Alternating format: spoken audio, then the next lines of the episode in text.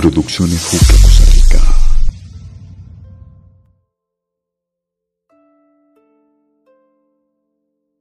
Bueno, hola, ¿cómo están? Un gusto que nos acompañen. Este es nuestro segundo podcast, ¿verdad? Bienvenidos aquí a la familia de Jucla. Eh, hoy, nos, hoy tenemos pues invitados muy especiales. Hoy nos acompaña igual Andrés, como siempre, Chinchi, Diego por ahí. Y nos, tenemos unos invitados muy especiales, amigos de muchos años, un matrimonio joven que está súper empunchado y trabajando fuerte dentro de la iglesia. María José, Mauricio, ¿cómo están? Hola, ¿todo bien? Pura vida. Hola, ¿qué tal? Mucho gusto para servirles. Chinchi, ¿cómo va todo? Todo, todo bien, gracias a Dios. Aquí. Diego, ¿cómo va? Imposible quejarme, excelente, gracias a Dios. Y esperemos que el resto de la semana continúe así, ¿verdad? Qué dicha, qué dicha. Bueno, qué alegría tenerlos a, a ustedes acá hoy, ¿verdad? Majo, Scooby, ya me lo revelé ahí el, el apodo. Este, qué alegría verdad que nos estén acompañando, que nos ayuden un poquito a entender esa vida tan chiva, esa vocación tan chiva como es la vocación al matrimonio, eh, y que nos iluminen un poco sobre lo que es esa experiencia y que tal vez eso le ayude a muchos jóvenes también, que de una u otra forma sienten como la espinita, me tengo que casar, no me tengo que casar, será el matrimonio, no será el matrimonio, tal vez ayudarles a iluminar un poquito el camino para que sepan si es realmente esta vida la que Dios los está llamando o si es otra, pero tal vez desde su experiencia iluminar el camino de otras personas. Entonces, ¿qué tal si empezamos este, como Dios manda, con una oración bien bonita y esta vez la oración la va a hacer María José y Mauricio? Entonces, cuando, cuando tengan gusto. Siempre, siempre nosotros estamos echando el agua a los, a los invitados, ¿verdad? Que hagan la oración. Entonces, ya eso esperemos que quede como tradición. Vamos a ver qué.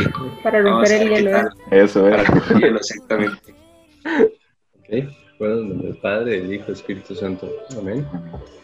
Señor Jesús, en esta noche te pedimos que nos bendigas mucho, que después que toques nuestros corazones para que podamos eh, compartir un poco de, de, todas las experiencias que nos has regalado tú en el camino, porque somos tuyos y para ti, para vos vamos. Te pedimos que nos regales sabiduría, que nos des mucho, mucha eh, libertad de expresión. Le pedimos, le pedimos al Espíritu Santo también que, que colabore con nosotros para que podamos expresarnos bien, para que podamos eh, compartir un poquito de lo que nosotros, de lo que nosotros hemos vivido. Espíritu Santo, ven a nosotros en este momento. Te pedimos que nos acompañes siempre, pero en especial en este momento que vamos a compartir. Ilumina cada palabra que vamos a, a decir. Ilumina también a los oídos que nos van a escuchar y a los corazones que van a recibir las palabras que, que vamos a compartir. Amén. Amén. Uy, qué bonita vibra se siente hoy con esos invitados, ¿verdad? Yo apenas, apenas los vi conectarse, ahorita que hablaron ya eh, se, se, me empezaron a sudar las manos. excelente, excelente. Bueno, pues sí, eh, como Everson decía, eh, María José y Mauricio son amigos de años, pero de él, nosotros no los conocemos.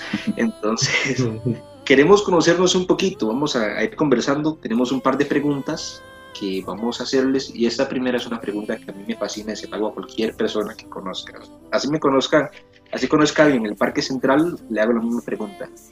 Eh, vamos a ver, eh, ¿cuál es, cuál fue la travesura? Eso es para los dos, ¿verdad? Ahí se turnan ustedes y, y responden. ¿Cuál fue la peor travesura, la travesura de, que más se acuerdan de cuando eran chiquillos? ¿Y qué tan chiquillos? No? la peor travesura que se acuerdan, chiquillos. Oh, bueno. Yo digo chiquillos porque es más normal que uno. Sí, sí, sí, exactamente. Sí. Una, una vez, una vez me acuerdo que estaba en, en, la parte de afuera del cuarto de mi hermano, creo que era el cuarto de mi hermano, sí, y había un, un ¿qué era lo que había? Un estañón, había un estañón y yo estaba con un palo dándole al estañón, haciendo bulla, pum, pum, pum, en un toque me emocioné tanto que eché tan, tan, tan atrás el brazo que reventé los vid un vidrio de, de la casa. Entonces, vea, yo me, me asusté tanto que yo creo que incluso agarré las cosas y salí de la casa porque yo dije, no, me voy de la casa, me van a echar, me van a echar, rompí los vidrios, me van a echar. Eso es lo que me acuerdo ahorita. Mae, ¿cuántos años tenía cuando eso? Ah, 20... No, mentira, no, no, no tenía, Ayer dice. no, tenía como, como 10 años, algo así, estaba chiquitillo. Yo, bueno, la única que puedo recordar, no estaba, no estaba tan chiquilla ya, porque yo creo que tenía como 14 años tal vez. Eh, de la cosa es que mis papás acababan de comprar un, un tele, pero era no nada, o sea, era- fue hace bastantes años, entonces era de esos cabezones, ¿verdad? Sí, que sí, tenían un- una Que tenían cuerpo, Un cajón, sí. cajón. Sí. Y mm, de resulta que donde vivíamos no, no, no teníamos cable ni nada y para agarrar la señal del tele solo, solo agarraba en un ranchito que había al frente de la casa, como en el jardín. Eh, y entonces, como yo soy la mayor de todas mis hermanas, nosotras para ver tele cuando mis papás no estaban, sacábamos el tele en la mesa de rodines hasta el ranchito de afuera y, y después lo volvíamos a meter antes de que ellos llegaran porque no nos dejaban hacer eso. De resulta que en una de esas, nosotras ya lo teníamos dominado todo, pero en una de esas, eh, de ahí voy yo con la mesita de rodines ahí, súper cuidadosa, y no veo que había como un, como un caño, pero chiquitito, o sea, era como de un par de centímetros. Y una de las llantas de la mesa se fue en, esa, en, en ese caño y el tele se fue de frente hacia el piso. O sea, pero tenían como tal vez dos semanas de haber comprado el tele Ay, no puede ser. y, y se abrió completamente y de ahí, ahí se acabó la... la ¿qué? El- el- Del privilegio. sí, el, el privilegio que nos habíamos auto, auto asignado Autodado. nosotros, porque Ahí se- ya... y ahí- de ahí Y ahí se tocó- escapó el duende. Exacto. Nos tocó decirles y de ahí, al final creo que el tele funcionó como 15 años más. Fue. Sí, sí, sí. Antes Pero, pero sí tuvo que llevar ahí una reparación. Digamos que ese tele era como los Nokia de antes, algo así. Eh. Sí, sí, sí. Hágale eso, hágale eso a uno de los teles de ahora para que vean. Se van todos. No, usted les grita o los, los, los vuelve a ver feo, ya se dañan. Bueno, eso, ya que están contando anécdotas, yo quería también que ver eso, eso tiene historias buenísimas. Entonces que también nos diga así, "Mae, la travesura que tú, la travesura que usted más se acuerda de carajillo. Así cortita, cortita, cortita. Mal, honestamente no me acuerdo así como de alguna, digamos. Tal vez Ajá, la que me acuerdo fue ahora. como. la vez fue como jugando policías y ladrones con una prima, eh, le había arrestado, entonces la lleva apuntando con una pistola de balines. Y yo le dije, no se mueva o le disparo. Y la madre quiso correr y corrió y le disparé y le dejé el balín pegado en la espalda. Pero así como nada más, digamos. Pero yo creo que eso no es una travesura, eso es un delito.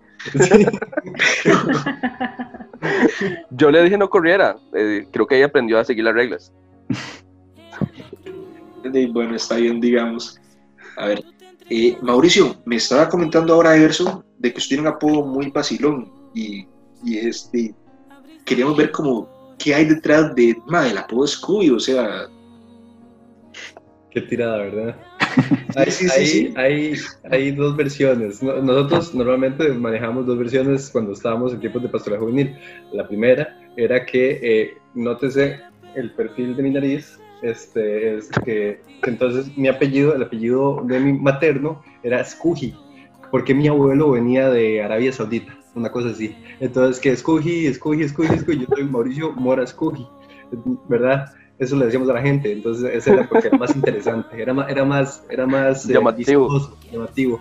Esa es la primera, que es falsa. La segunda, que es real, fue que en séptimo grado, en séptimo grado, eh, aquí en, en- en el colegio, un muchacho una vez, el primer día de, de clases, se sentó a la par mía y me dijo, Ma, ¿le puedo decir Scooby? Y yo, ok, está bien, y ya, pegó. Pero como es tan poco transcendente, entonces quedémonos con la primera. Eso. sí, sí, eh, Eh, Chichi, ¿usted cree que usted puede editar, editar esto más tarde y que quede solamente en la primera? Porque está buenísima. Que sea, la oficial, nada más. Que sí, sí, que sea la oficial. Lo mejor, lo mejor es que enseñaba, o sea, enseñaba el perfil de la nariz y Sí. contaba la historia y la Y gente todo el mundo le creía, "Ah, wow. sí, esa nariz es como de Arabia Saudita. ¿Cuál nariz de Arabia Saudita? Eh, bueno, tal, tal vez uno no sabe si tiene familiares ¿verdad? lejanos de Arabia Saudita, ¿verdad? Uno no sabe. A Eso hijos de- descendiente de un, de un jeque, una hora cosa así. Ay, Eso. O algo. Uno O algo. no sabe, sí, podría llegar e investigar o algo. Bajo, ¿y qué, qué pensó usted la primera vez que le dijeron que había un mae que se llamaba Scooby o que le decían Scooby? De no, es que la primera vez que, que, escuché sobre Scooby de ahí fue porque lo vi y, y todo el mundo era de, no sé, como, como Tan natural era que. de que era como, Es como, "Hey, hola, ¿cómo estás? Soy Scooby". que ya- sí, exacto, era Sí, sí, es que ya lo, ya lo, habían, ya lo habíamos interiorizado todos. Incluso se decía que a mí eh, Dios me iba a llamar en, en el último día por, no- por mi nombre y el nombre era Scooby. Así me iba a llamar justamente. De cariño. De cariño, mucho cariño. Ay, no, no, no, no. O sea, ustedes, según estaba escuchando lo que decía Mauricio ahora, estuvieron bastante tiempo en Pastoral Juvenil. Fueron Ah, parte sí. de Pastoral Juvenil. Sí, ma- más mago que yo. sí yo, yo me acuerdo que, yo creo que, mm, es que no me acuerdo, 13, 14 años, no sé, una cosa así. Nosotros empezamos el- el- los intentos de pastoral juvenil aquí en la, en la parroquia. Eh, fue uno de los primeros... Por sí, nosotros se refiere a Ah, sí, perdón. Nosotros nos referimos, me refiero a como cuatro amigos chiquitillos, cuatro, cinco o seis, no me acuerdo ya. Pero la cosa fue que Siete, nosotros... ocho, nueve. Eh, 10, 12, era un- todo una- un equipo de fútbol. No, éramos un grupo chiquitito que empezamos a hacer intentos de pastoreo juvenil aquí en la parroquia. Y este, de ahí en adelante, como 6, 7 años después, porque vos teniste algo así, sí, ¿verdad? una cosa así. Algo así. ¿Y tienen alguna anécdota así, vacilona?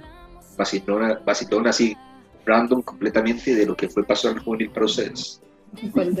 Yo me acuerdo de una. Yo también me acuerdo de una. Una vez, este, la reunión ameritaba que yo me pusiera los calzoncillos por fuera. Entonces, porque era de superhéroes.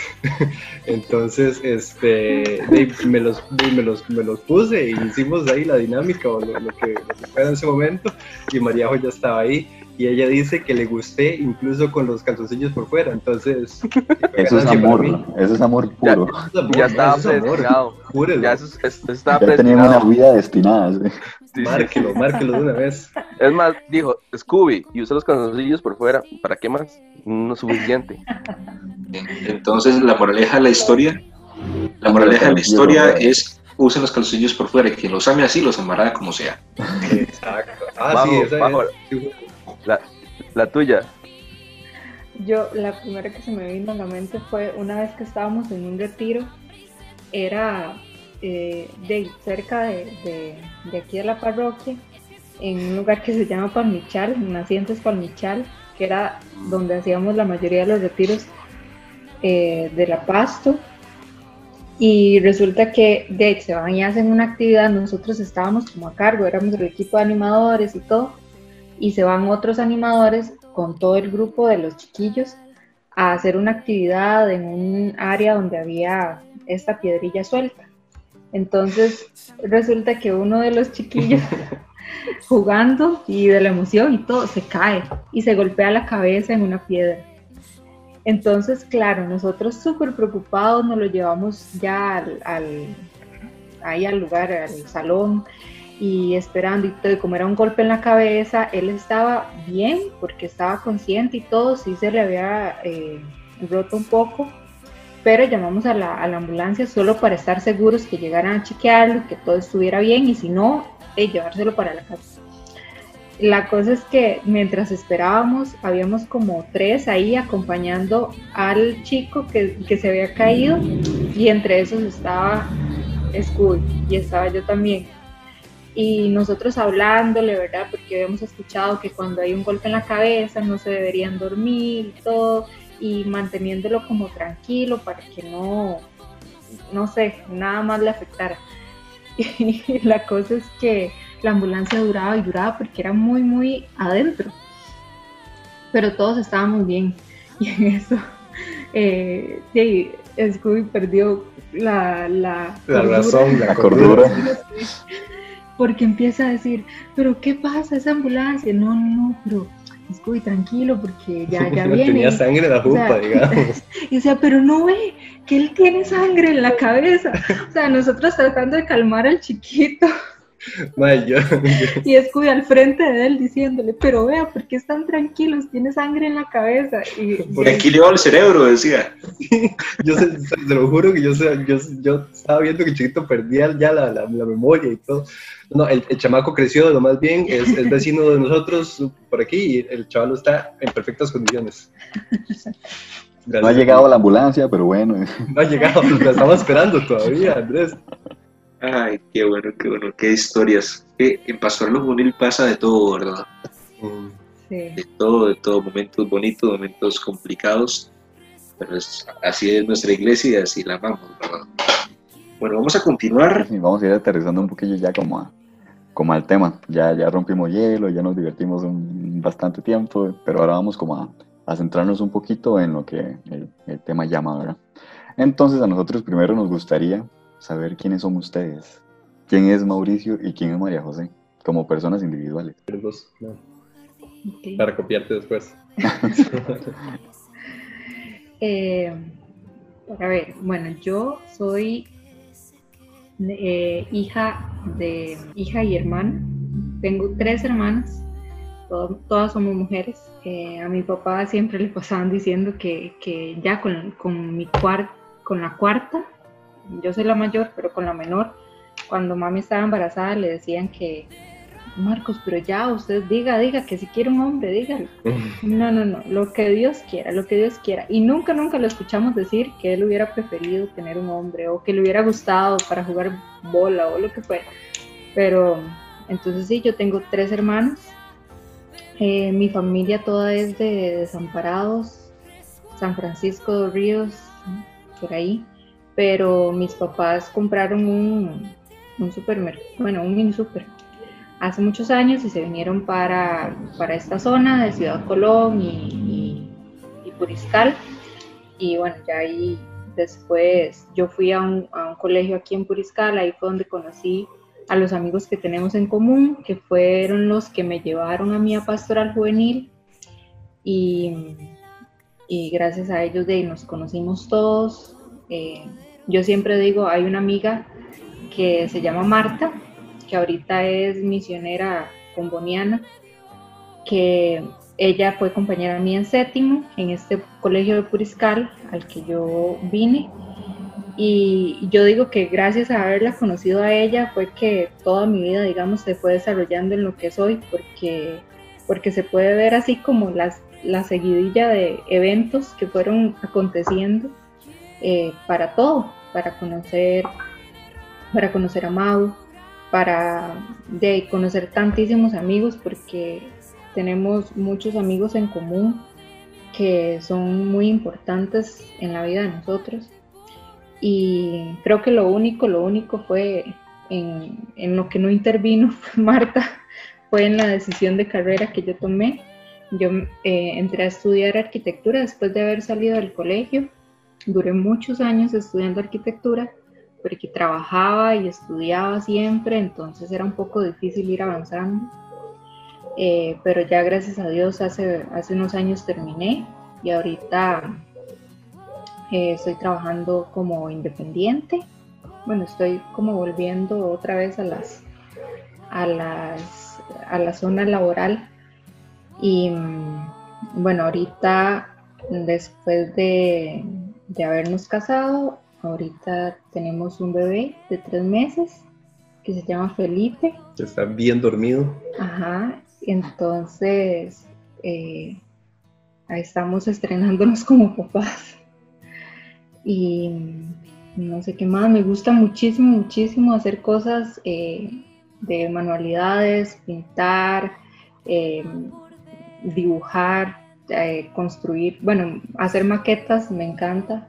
Mau lo odia bastante. Lo odio bastante porque tuvimos que palmarla demasiado en- cuando estaba ya cursando la U. Eh, pero sí, eso, eso sería, creo. Bueno, yo, bueno, soy Mauricio Mora Porras, soy total y completamente costarricense. Soy el, Arabia Saudita. Nada, Arabia Saudita. Nada, nada, Arabia Saudita, nada, nada, nada. Este, soy el, el hijo mayor de un, de un matrimonio con dos hermanos. Yo soy el mayor, entonces conmigo echaron a perder, conmigo aprendieron. este, eh, de- me gusta mucho, me gusta mucho vacilar y, y- y- y hacer chistes de los Simpson. que es una, Se lo saben. ¿no? me lo sé de memoria, efectivamente. Este, yo soy ingeniero topógrafo, soy súper malo, pero requete contra malo con colores, con este, combinar ropas. A veces visto a Felipe con unas cosas que nada que ver, para mí tiene sentido porque funcionan, pero soy muy malo para eso. Entonces, a mí lo que me gusta son los números y las matemáticas y la ingeniería así en general. Este, ¿Qué más? Odio hacer maquetas porque me hacían sufrir mucho, porque le hacían sufrir mucho a ella. pero le gusta hacer origami. Ah, me gusta hacer origami también. Sí, me gusta hacer cosas manuales cuando no están bajo presión y cuando yo- no dependen de una nota, Ajá. ¿verdad? Entonces, eso por ahí. Me, me encanta el dulce este, y, de, y me encariño mucho con los, con los amigos, con los compas. Y para no hacerlo muy largo, tan tan. Pues, Súper, súper, qué buenazo. Este, entonces, ¿cómo fue ese proceso de enamoramiento? Ya así para que se sonrojen un poquillo. ah, eso es, Yo soy la ¿Quién, quién le soltó los perros aquí? ah, es una historia, una historia muy bonita. Qué bueno. ¿Cómo era? De ahí me tocó a mí, porque Porque el hombre nada de nada, dice. nada, nada. Nada. No, yo empecé a ir, ir a Pastoral Juvenil a, al grupo de Pastoral Juvenil C, que era el de ya los, los grandes, y Mao era el animador de ese grupo. A mí me llamó mucho la atención y me gustó mucho Mao como por la personalidad de él y por el- que siempre era, bueno, siempre es como muy, muy alegre y muy sencillo y muy atento con, con las personas. Yo creo que de las cualidades que, que percibí primero era que hacía o hace siempre sentir bienvenido a, a, todo el mundo, pero a la persona que más lo necesita dentro del grupo, él sabe cómo, cómo llegarle. Eh, entonces, de, después de como un año de estar en, en pastoral juvenil, ya yo empecé a ver que me gustaba y que me gustaba mucho. Bueno, pasó eso de los calzoncillos y yo dije, qué madre, porque si me gusta todavía en esos cuadros, Esos fachos. ya no hay nada que hacer. Eh, entonces, de no, el, el proceso normal de, de lo que pasa cuando a uno le gusta a alguien, que uno se acerca a los amigos de esa persona para ver qué, que, que, que si, que si a él le gusta a alguien más o, o qué pasa.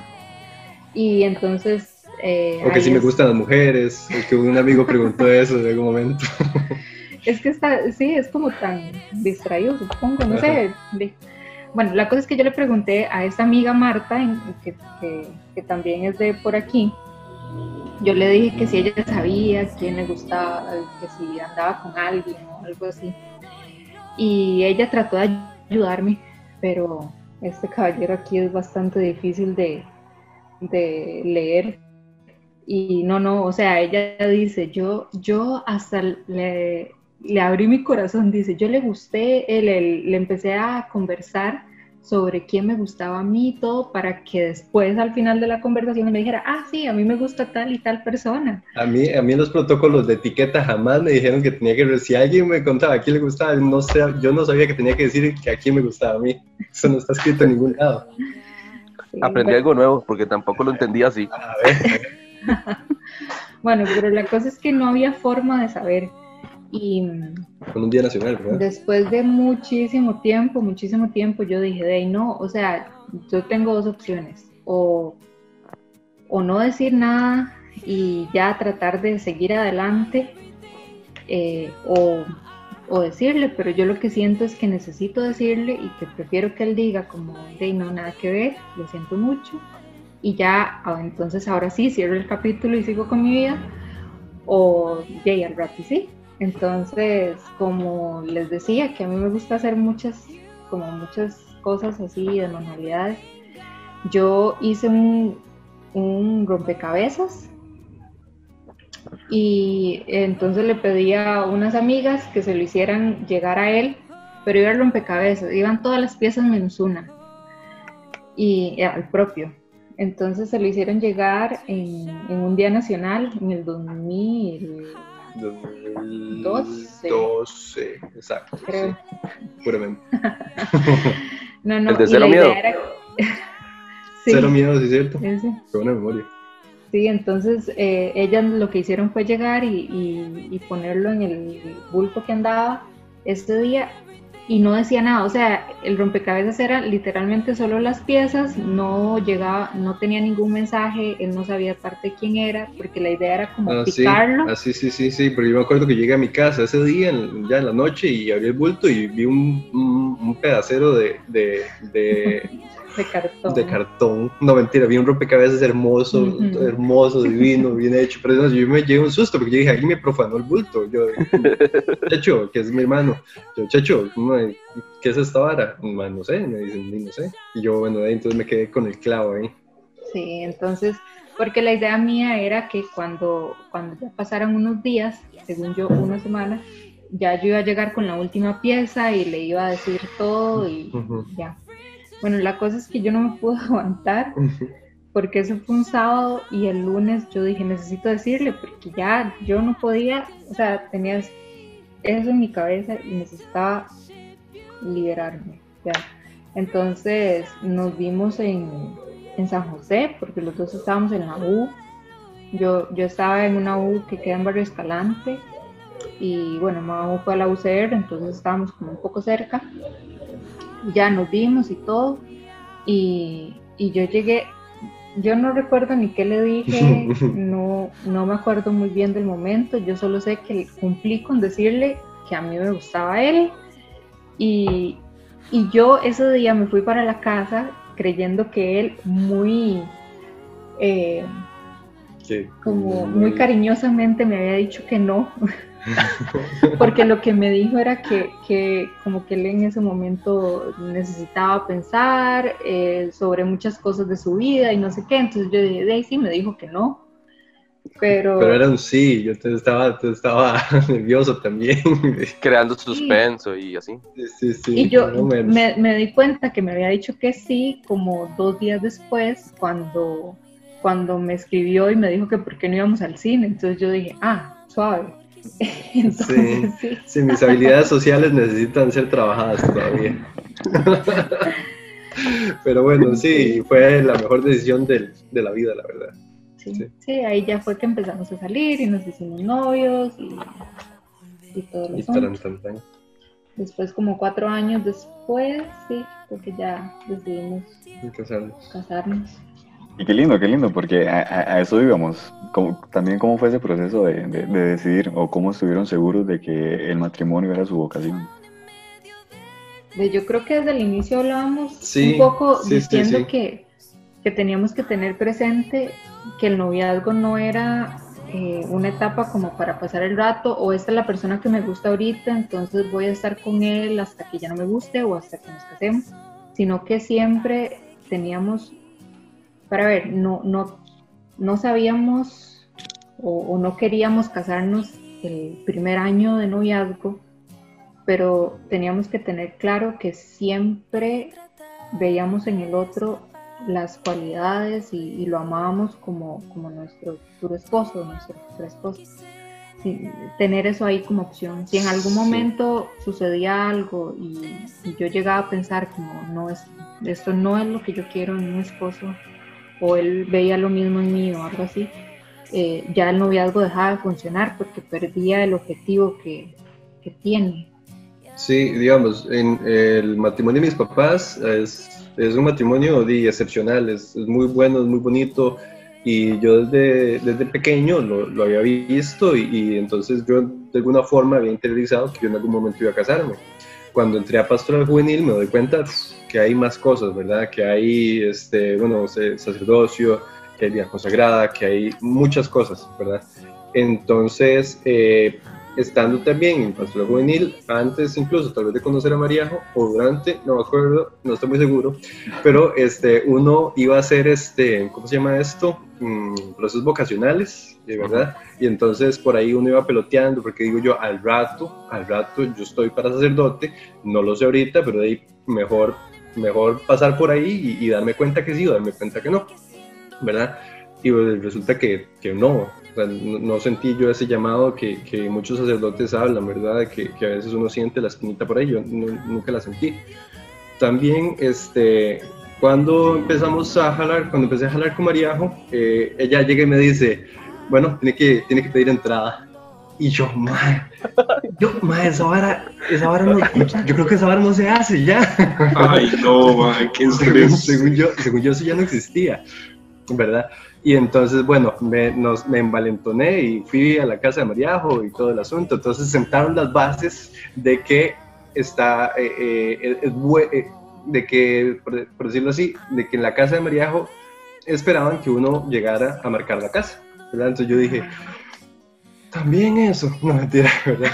Y, pero resulta que ya muchos años después veo que es, es era una buena idea, es un, es un buen negocio, porque entonces uno como que se mete en, en, la, en la dinámica de la familia de ella, entonces uno puede, eh, ¿cómo se llama?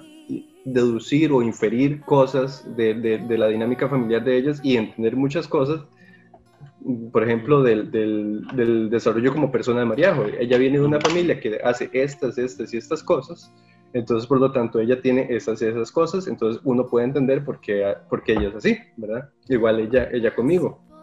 Entonces, es muy interesante eh, marcar en la casa de los papás y, acercarse a la familia de, de, la, de, la, novia, porque entonces uno termina de conocer muchas cosas. Y si hay uno, se, como decía María José, si uno se da cuenta que hay cuestiones ahí que son mmm, muy de fondo en, en, la familia de ella e incluso en ella, que no van con este, de ninguna forma con mi forma, digamos, cristiana de, de, llevar la vida. Entonces ya uno dice, bueno, el, el, noviazgo de, no va para donde yo quiero que vaya, entonces ahí uno puede decir, bueno, cortamos por dos años, pero resulta que no, marcando en la casa de ella, conociendo a la familia de ella, me doy cuenta que es excepcional también y que es una maravilla y entonces más enamorado quedo yo de esta mujer. Entonces así fue más o menos el proceso. Que eso es importante, este, lo que dice Scooby, lo que dice Majo, y yo no sé si, si tal vez lo entendieron igual, pero la importancia de, de entender la finalidad del noviazgo, digamos, de que el, del saber que el noviazgo tiene un sentido y un porqué. No es solamente el, el, decir es mi novio y punto, o es mi novia y punto, o lo que se llamaba antes en novios de manos sudadas, ¿verdad? Que es como algo pasajero, cada tres meses cambio, o al año puedo tener hasta tres novios o tres novias, o cosas así por el estilo, y al final es un noviazgo, esos, ese tipo de noviazgos no lleva a ningún lado, ¿verdad? Al final siempre es como, como un recurrente de, de buscar algo que me estaba haciendo falta, y lo voy buscando en otras personas, ¿verdad?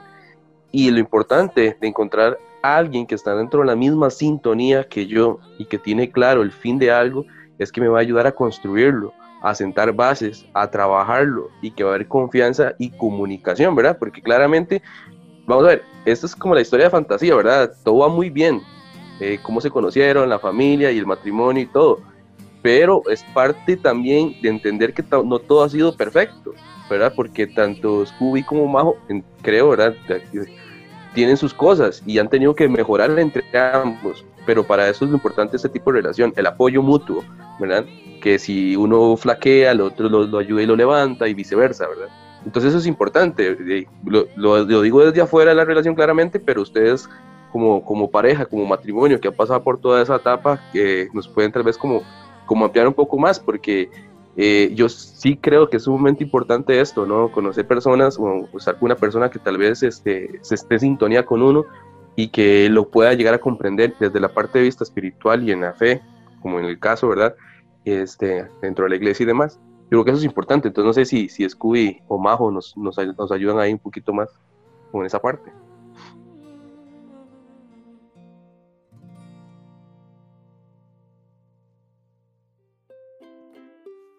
Si te ha gustado lo que has escuchado hasta el momento, no te pierdas nuestro próximo miércoles de Culmena, donde seguiremos hablando más de la vocación del matrimonio. Los y las esperamos.